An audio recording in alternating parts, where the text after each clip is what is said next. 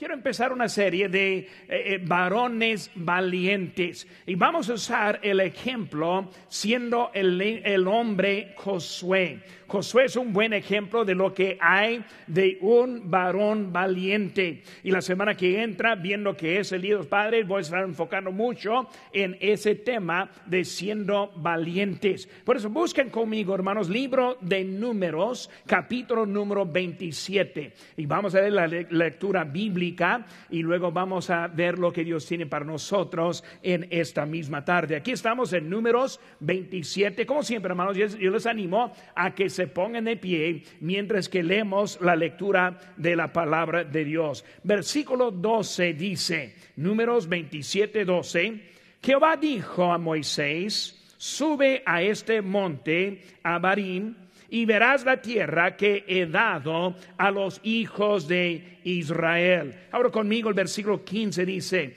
entonces respondió Moisés a Jehová diciendo, ponga Jehová, Dios de los espíritus de toda carne, un varón sobre la congregación, que salga delante de ellos y que entra delante de ellos y que los saque de y los introduzca para que la congregación de Jehová no sea como pastores, como ovejas sin pastor. Versículo 18.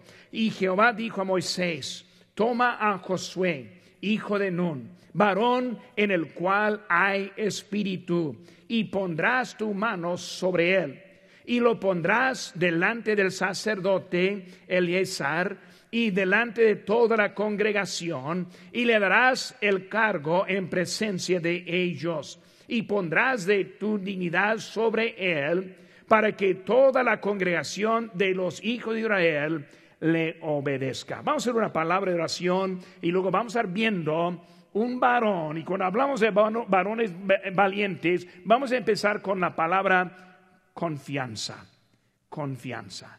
Hermano, lo que yo estoy buscando entre varones son los de confianza, en que podemos confiar, confiar en su obediencia, confiar en su lealtad, confiar en las cosas de Dios. Vamos a hacer una palabra de oración mientras que seguimos con la confianza en esta tarde. Padre Santo, Señor, gracias te damos por ese privilegio que tenemos. Señor, esta mañana fue un culto tremendo en que estuvimos aquí. Señor, gracias por tu protección. Gracias por suplir en nuestras necesidades. Señor, gracias por cuidar a nuestras familias y a nuestra iglesia en ese tiempo de incertidumbre. Señor, te pido ahora que tú hables a nuestros corazones. Señor, úsame, te pido. Gracias por todo. En tu nombre precioso que te pedimos. Amén. Cuando vemos a Josué, vemos varias cosas de él y vemos primeramente que él fue un varón escogido. Dios escogió a Josué.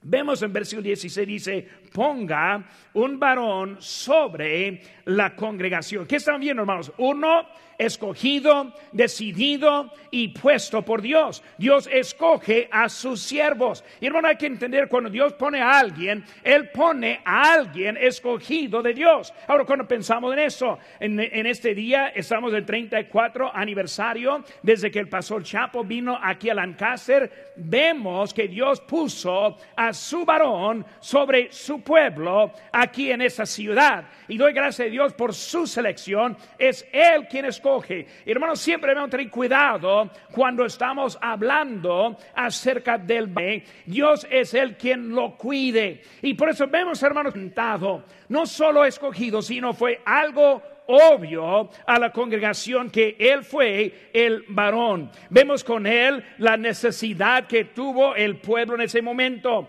Moisés está al punto de dejar su lugar y luego él ahora está buscando otro para tomar esa y cumplir en esa necesidad.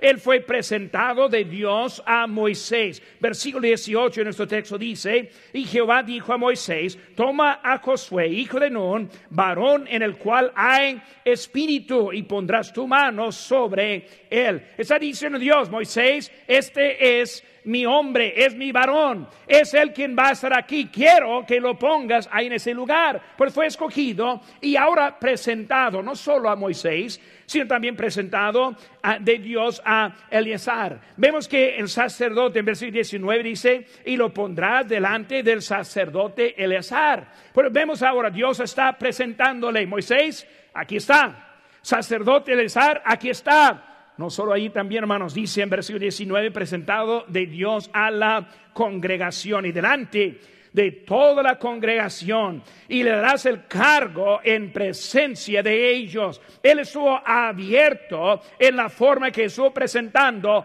a este varón escogido de Dios. Vemos, hermanos, también en eso que Dios está en control de nuestras vidas. Igual, hermanos, como en ese tiempo era Dios que estuvo en control, Dios todavía está en control. Vemos una cosa muy interesante. Ahí en versículo 18 habla acerca de la mano y pon la mano sobre él.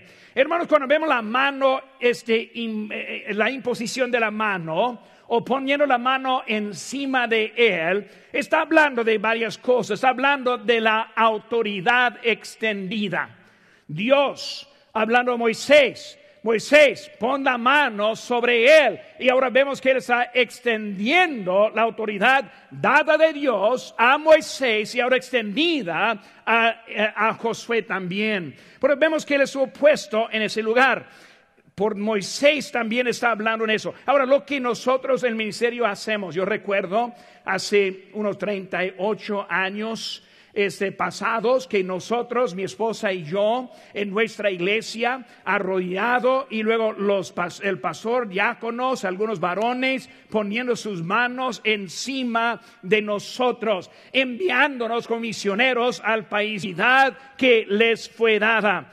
Bernabé y Saulo en Antioquía, en Hechos capítulo 13, vemos que ellos pusieron las manos encima de ellos. Hermanos, es parte de nuestro fundamento. En Hebreos 6, 1 y 2 dice, Por tanto, dejando ya los rudimentos de la doctrina de Cristo, vamos adelante a la perfección, no echando otra vez el fundamento del arrepentimiento, de las obras muertas, de la fe en Dios, de la doctrina del bautismo y de la imposición de las manos. Está hablando, hermanos, parte de lo que es el fundamento de la iglesia. Ahora, cuando hablamos de la iglesia, hermanos, ¿cómo es una iglesia bíblica y, y verdadera? Hermanos, una iglesia bíblica y verdadera es una iglesia fundada de otra iglesia.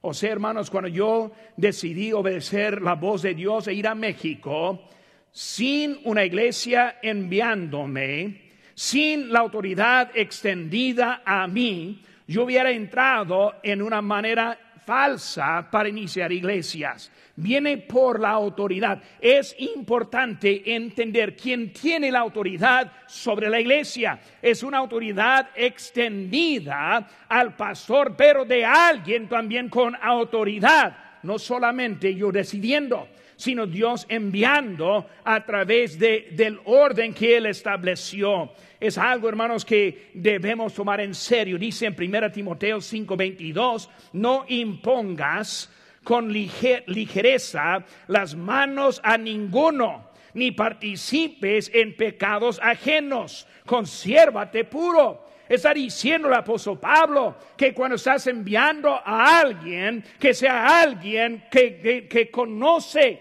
alguien de confianza. Por eso, hermanos, es algo importante que estamos hablando en este asunto de poner las manos encima. Hermano, no es algo místico, es algo divino. No es algo mágico, es algo de Dios en su autoridad puesta en los varones a quienes Él escoge. Vemos, hermanos, el desafío público. Vemos la tarea y podemos ver en Deuteronomio, ahí está el texto abajo, y dice, llamó Moisés a Josué y le dijo, en presencia de todo, de todo Israel, esfuérzate y anímate, porque tú entrarás con este pueblo a la tierra. Josué, escúchame, Tú vas a entrar Yo no estoy diciéndote ahora en secreto, sino en público. Yo estoy mandándole, enviándole con una tarea muy importante en que debe estar haciendo. Hermano, vemos el ánimo el ánimo para lograr la, tarea. Y por eso dicen en Deuteronomio 31, 8, y Jehová va delante de ti él estará contigo, no te dejará ni te desamparará, no temas ni te intimides. Él ahora está enviándole y ahora es algo para hacer. Hermanos, el Señor estará presente, el Señor será fiel. Hermanos, tendremos un éxito bonito en la vida cuando seguimos la autoridad de Dios en nuestra vida. ¿Qué es lo que necesitamos, hermanos? Necesitamos varones de confianza. Estamos empezando esa serie y la primera cosa que quiero estar animando es que varones de la iglesia bautista de Lancaster, yo ahora estoy animándole que ahora sea un varón de confianza, varón de su palabra, varón de que cumpla en lo que Dios le encarga. Le animo, hermanos, a que siga adelante. Vemos ahora rápidamente el bosquejo que tenemos para este mensaje. Número uno, vemos que José fue, Josué fue un soldado fiel. Josué fue un soldado fiel. Ahora conmigo, hermanos, busquen libro de Éxodo, poco más atrás en la Biblia, Éxodo capítulo 17. Éxodo capítulo 17 y van a ver algunas cositas acerca de él siendo soldado. Por eso cuando vemos a Josué, él no comenzó como el gran líder que fue. Él no comenzó llevando a todo el pueblo, él empezó como un soldado. Pero vemos, hermanos, que él fue un varón escogido. Aquí en, en, Éxodo 17, versículo 8 dice, entonces vino Amalek y peleó contra Israel en Refidim. Y dijo Moisés a Josué, escogeos varones y sal a pelear contra Amalek Mañana yo estaré sobre la cubre del collado y la vara de Dios en mi mano. Recordamos la historia. Están ahora peleando. Josué, quiero que tú vayas ahora a pelear. Ahora, cuando está peleando en guerra, una batalla, hay unos que van a morir. Vemos que Moisés ahora está ahí arriba de todo y la vara de Dios extendida, recordando la historia, mientras que la vara estaba arriba, el pueblo ganaba. Cuando bajó la vara, el pueblo perdió. Hermanos, perdiendo significa que algunos se murieron. Fue algo importante recordando la historia, cómo se cansó y, Moisés, muy difícil para mantener arriba esa vara y, qué puedo hacer. Y luego vino Ur, vino también Aarón, uno en un lado, otro en otro lado, extendiendo, apoyando las manos y luego él estuvo allí, pero fue este Josué quien estuvo abajo haciendo batalla, haciendo guerra en ese momento. Hermanos, cuando vemos él fue escogido para él. Hermanos, no solo eh, fue un varón ese con necesidad, él solito no podía hacer todo. Cuando él fue, él fue con un, ejército junto con él. Él necesitaba ayuda de ese ejército. Él necesitaba la ayuda de Moisés. Moisés, mantiene esa mano arriba, mantiene la vara arriba para apoyarnos en esa batalla. Josué era hombre de necesidad. Necesitaba a Aarón y a Ur para que ellos mantuvieran las manos de él y pudiera estar allí en esa batalla. Hermanos, como un varón de Dios, como nosotros como cristianos necesitamos el apoyo unos a otros. No necesitamos los que están criticando y andan en contra de todo, sino los que están apoyando en ese momento. Hermanos, es algo divino. Vemos lo que dice la Biblia, Romanos 11, 29. Porque irrevocables son los dones y el llamamiento de Dios. Hermanos, cuando Dios llama, él sabe lo que está haciendo. Cuando Dios escoge, Él sabe lo que está haciendo. Por eso cuando Él está ahora llamando, Él nos llama a nosotros. Dice, es irrevocable su llamamiento. O sea que Él ahora llama sabiendo. Pero saben que hermanos, aunque Dios no pone límite, yo como varón de Dios puedo poner límite en mi propia vida. Yo puedo obedecer o puedo desobedecer. Puedo seguir adelante o puedo descalificarme de lo que Dios quiere hacer en nuestra vida. Pero vemos, hermanos, que Él escoge su voluntad, pero el varón tiene que seguir constante. ¿Cómo se la prueba en eso? Pues primera prueba que vemos es el rey Saúl. El rey Saúl fue escogido por Dios, ungido por Samuel, puesto para guiar. Pero vemos aquí en 1 Samuel 15, versículo 1 dice, después Samuel dijo a Saúl, Jehová me envió a que te ungieses por rey sobre tu pueblo Israel. Ahora pues está atento a las palabras de Jehová. Ahora está hablando Samuel, Señor, ese digo, ese, Samuel, digo, ese Saúl, escúchame que seas atento a lo que estoy diciendo. Y lo sigue en versículo 23. Porque como pecado de adivinación es la rebelión, y como ídolos e idolatría la obstinación, por cuanto tú desechaste la palabra de Jehová, Él también te ha desechado para que no seas el rey.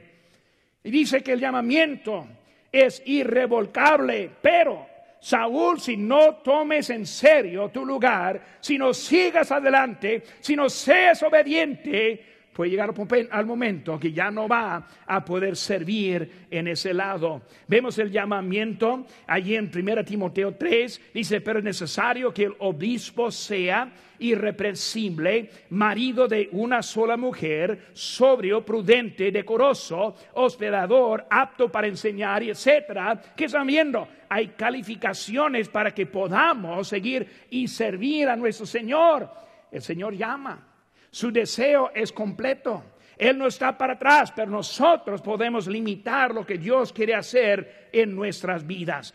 Necesitamos una vida de obediencia. Aquí dice, hermanos, la Biblia, un texto muy importante, Salmo 111, 10.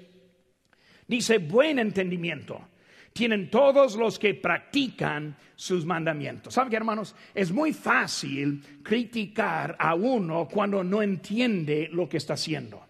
Hermanos, vemos aquí que eh, cumplir y practicar y obedecer es lo que me da el entendimiento. Hermanos, si no obedezco a la palabra de Dios, no voy a tener entendimiento de la palabra de Dios. Por eso es importante que nosotros obedezcamos, no solo con palabras, sino también con el hecho. Dios es el quien nos escoge vemos también la conducta ejemplar. Aquí en Éxodo 17, mismo y misma historia que empezamos, versículo 11 dice, y sucedía que cuando alzaba Moisés su mano, Israel prevalecía, mas cuando se bajaba su mano, prevalecía Amalek.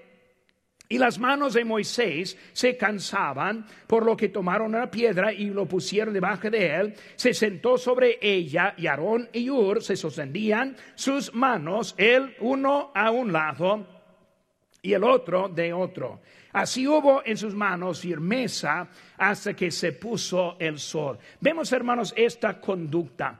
Cuando vemos la conducta, Josué, ¿qué es la cosa que vemos en tu vida? La cosa que vemos en la vida de Josué es la vida de su actitud y su vida ejemplar. Cuando entró como espía, vámonos, la tierra está bonita, está llena, está bendecida, está para nosotros su vida ejemplar. No fue para atrás, sino fue para adelante. Cuando vemos la conducta de Aarón y de Ur, vieron una necesidad, vieron que eh, eh, Moisés tenía una falla, una falta al momento. Y ahí estuvieron dispuestos, levantar la mano, levantar la mano, para que ellos puedan, en una vida, hermanos, ejemplar que vemos en ellos también. Y hermanos, nuestra conducta nuestra conducta es de tanta importancia. Dice la Biblia en Mateo 5:16, así alumbre vuestra luz, hablando nosotros, delante de los hombres, para que vean vuestras buenas obras. Hermanos, no buenas palabras,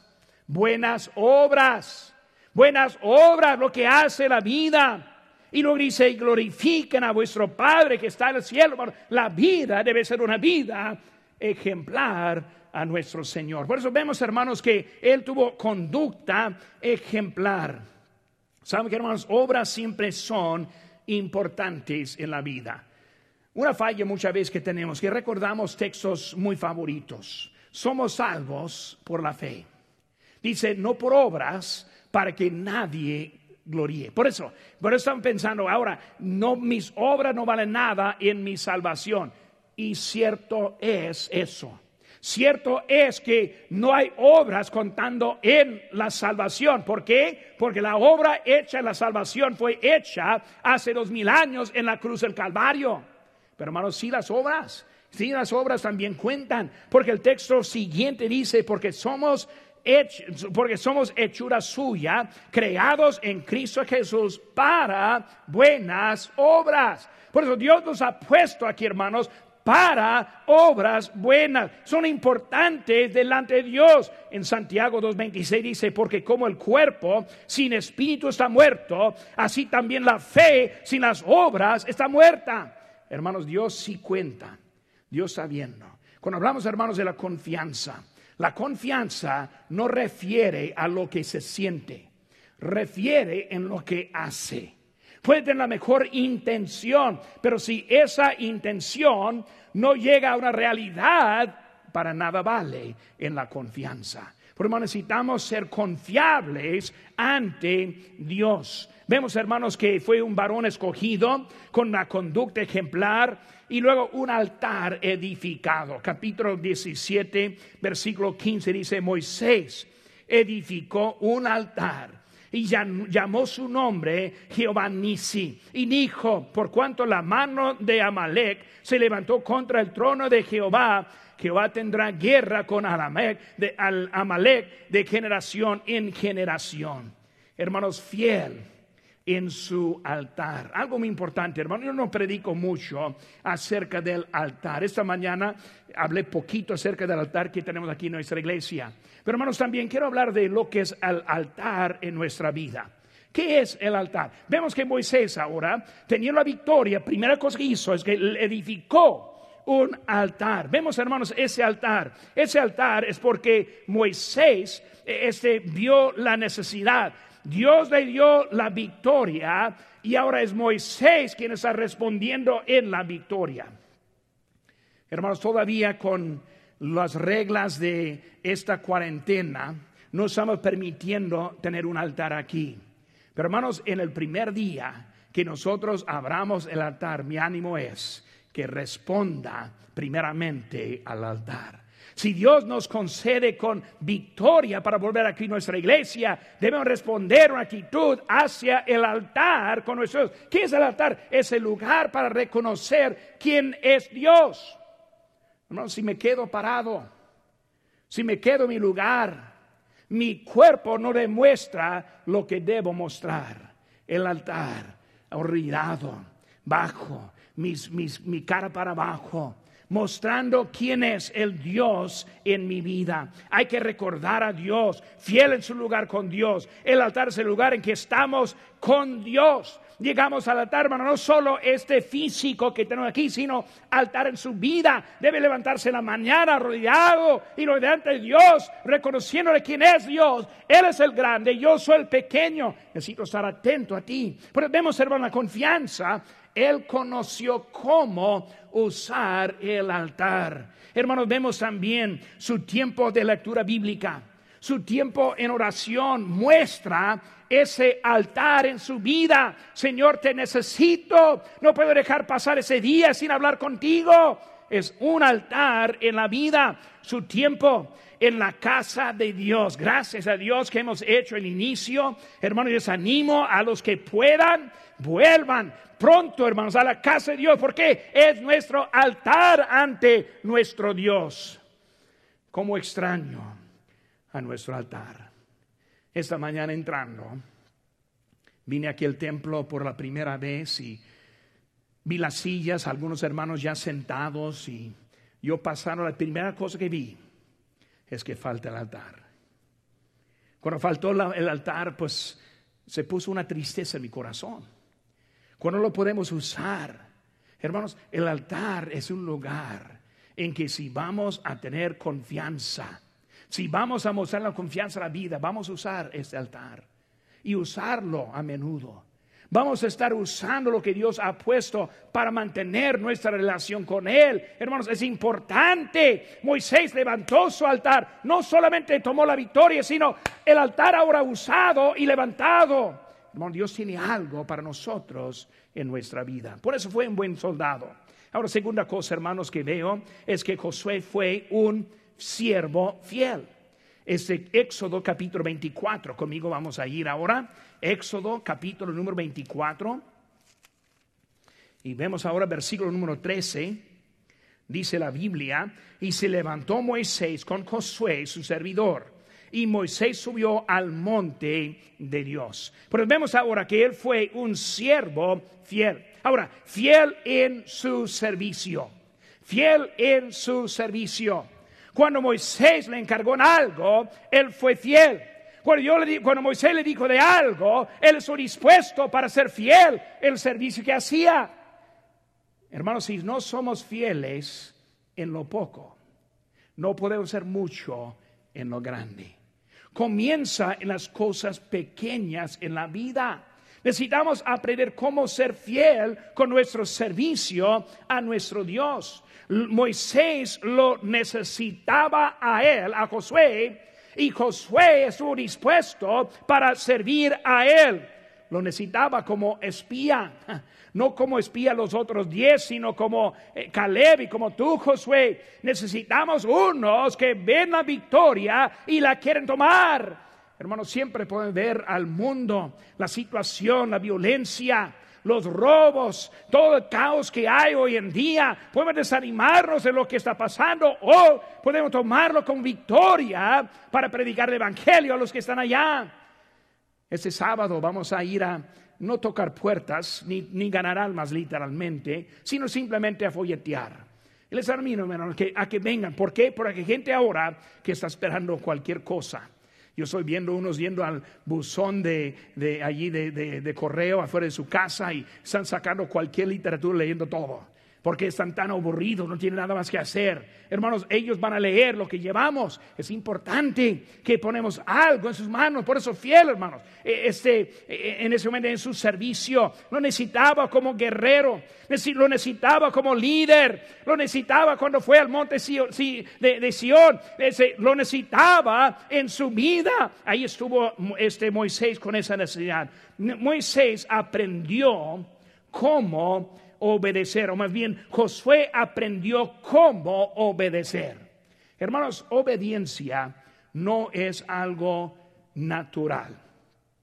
Cualquier niño que he visto llega a una edad de como dos años y lo dice, hijo, levanta el, juguete. Y la palabra sale, no. ¿Qué? ¿Qué me dices? No.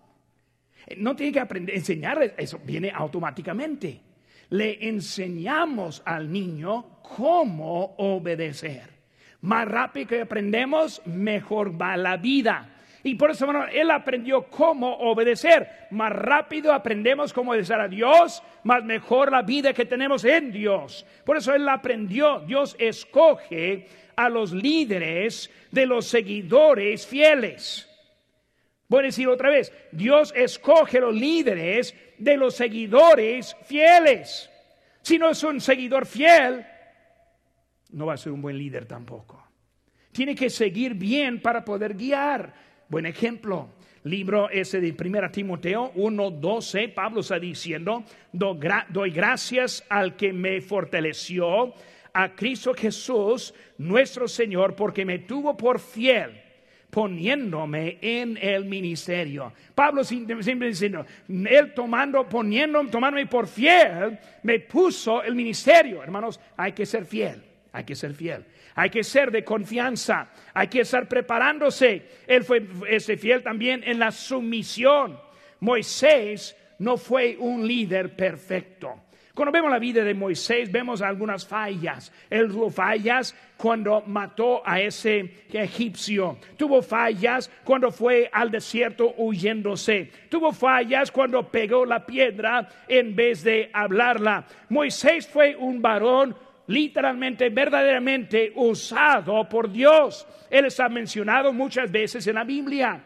Jesucristo habló acerca de él. Él estuvo en el monte transfiguración hablando con Jesucristo. Los judíos hoy en día hablan mucho de Moisés. Por eso, aunque Moisés tuvo fallas, es uno bien reconocido en nuestro mundo. Hermanos, Josué tuvo respeto para el varón de Dios. Tuvo respeto para el varón de Dios. Samuel con el sacerdote Elí y Elí haciendo muchas fallas. Moisés recibiendo, digo Samuel recibiendo noticias de él.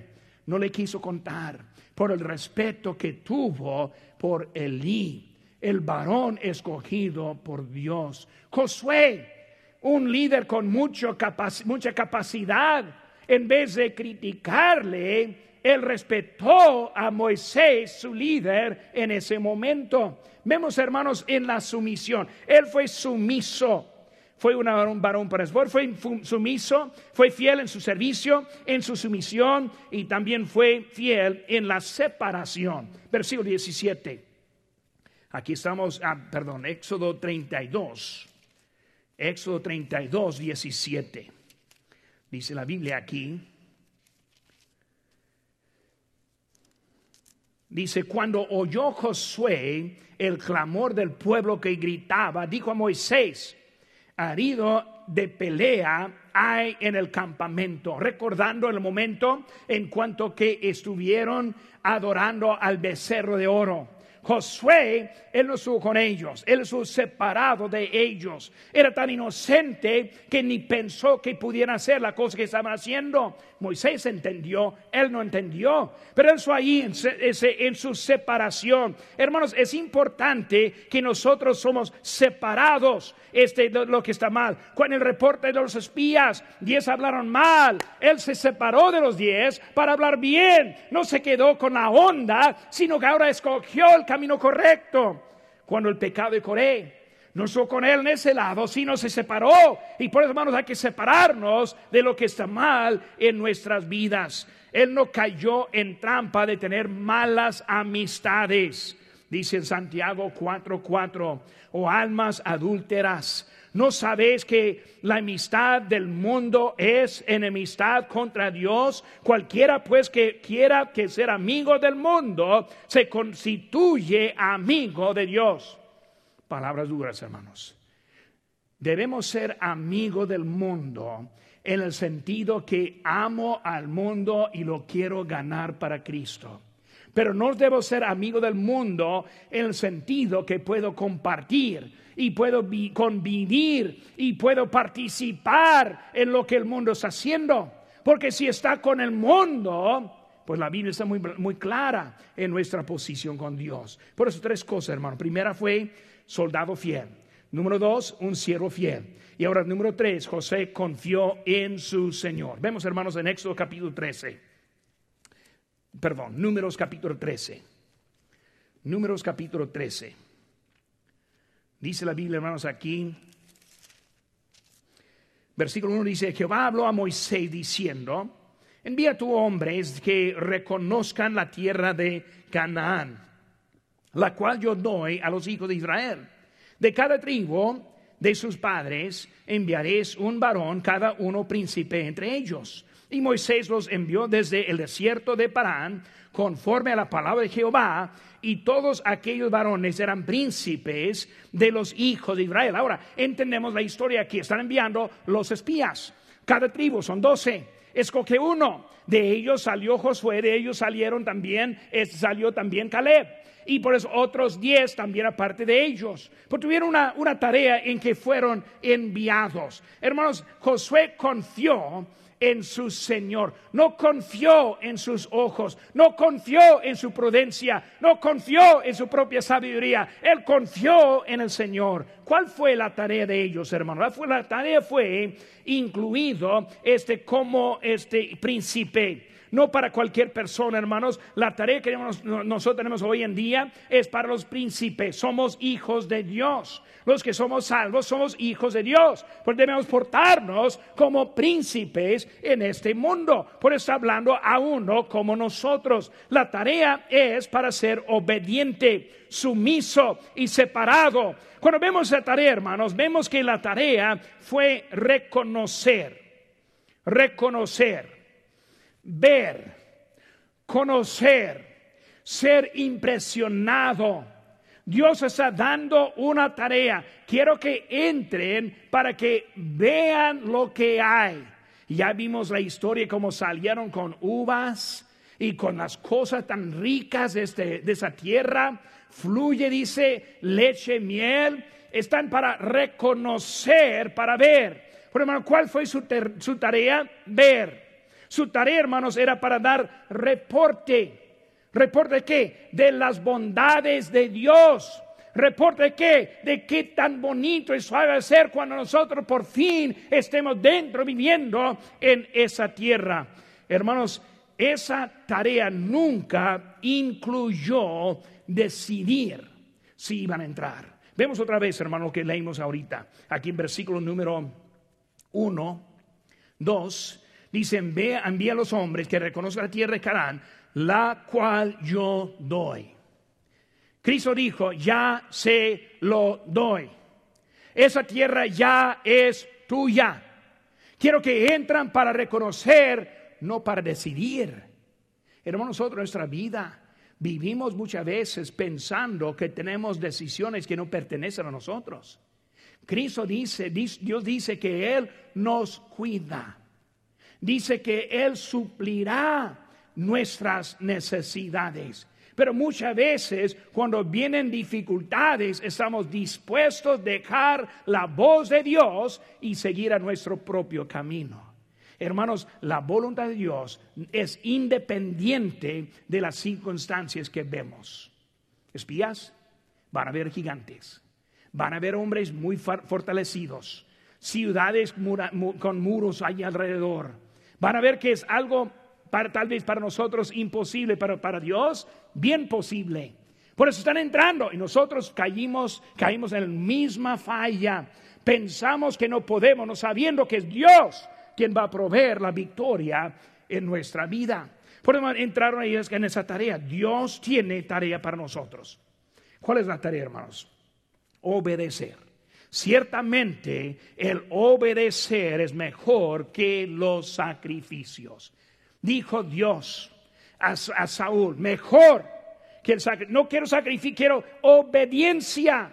Bueno, nuestra tarea es obedecer a Dios obedezca a Dios, obedezca su voz, estar atento a lo que está diciendo, estudiar, dice en 2 Timoteo 2.15, procura con diligencia presentarle a Dios aprobado como obrero que no tienen de qué avergonzarse, que usa bien la palabra de verdad. Nosotros aquí estamos para estudiar y aprender más su palabra, asistir. Hebreos 10.25, no dejando de congregarnos como algunos tienen por costumbre, sino exhortándonos y tanto más cuanto ves que aquel día se acerca. Hermano, es igual estar en línea que estar aquí físicamente. Ahora, tengo paciencia. Hermanos, quiero que estén seguros. Quiero que tengan la voz de Dios. Pero hermanos, debemos entenderse tarde o temprano. Aquí es su lugar. En línea no es suficiente. Un día voy a predicar de eso, pero no es mi mensaje al momento. Pero hermanos, es un lugar, obedecer, obedecer a lo que Dios dice, a lo que nos dice, ofrendar. Dice en, en Lucas 6, 38, dad y se os dará. Medida buena, apretada, remecida y rebosando darán en vuestro regazo, porque con la misma medida con que medís, eh, os volverán a medir. Hermanos, obedecer obedecer, debemos obedecer a la voz de Dios. Señor, aquí estamos, la tarea nuestra es obedecer a su palabra. Hermano, nuestra responsabilidad es obedecerlo y no decidir lo que queremos hacer. Mateo 6, 25 dice, por tanto os digo, no os afanéis por vuestra vida, qué habéis de comer o qué habéis de beber, ni por vuestro cuerpo, qué habéis de vestir. ¿No es la vida más que el alimento y el cuerpo más que el vestido? Mirad las aves del cielo que no siembran ni ciegan ni recogen en graneros, y vuestro Padre Celestial las alimenta, ¿no valéis vosotros mucho más que ellos? Hermanos, debemos entender, Dios está en control. Obedece. Que mostremos ahora la fe que debemos tener en Él.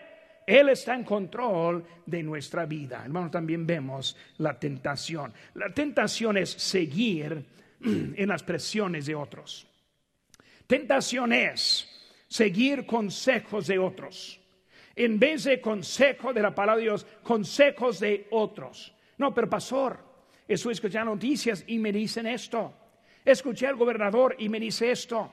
Escucho al presidente, él me dice esto. Empezamos a escuchar a muchas voces y lo que está pasando, estamos fallando en escuchar a quien debemos estar escuchando a nuestro Señor, quien está en eso. Pero hermanos, muy la tentación es seguir esa presión, tentación en ver el obstáculo en la vida como si fuera algo grande y más grande que la bendición de la vida. Muchas veces en vez de ver la bendición vemos algo más grande, como entrando a la tierra prometida.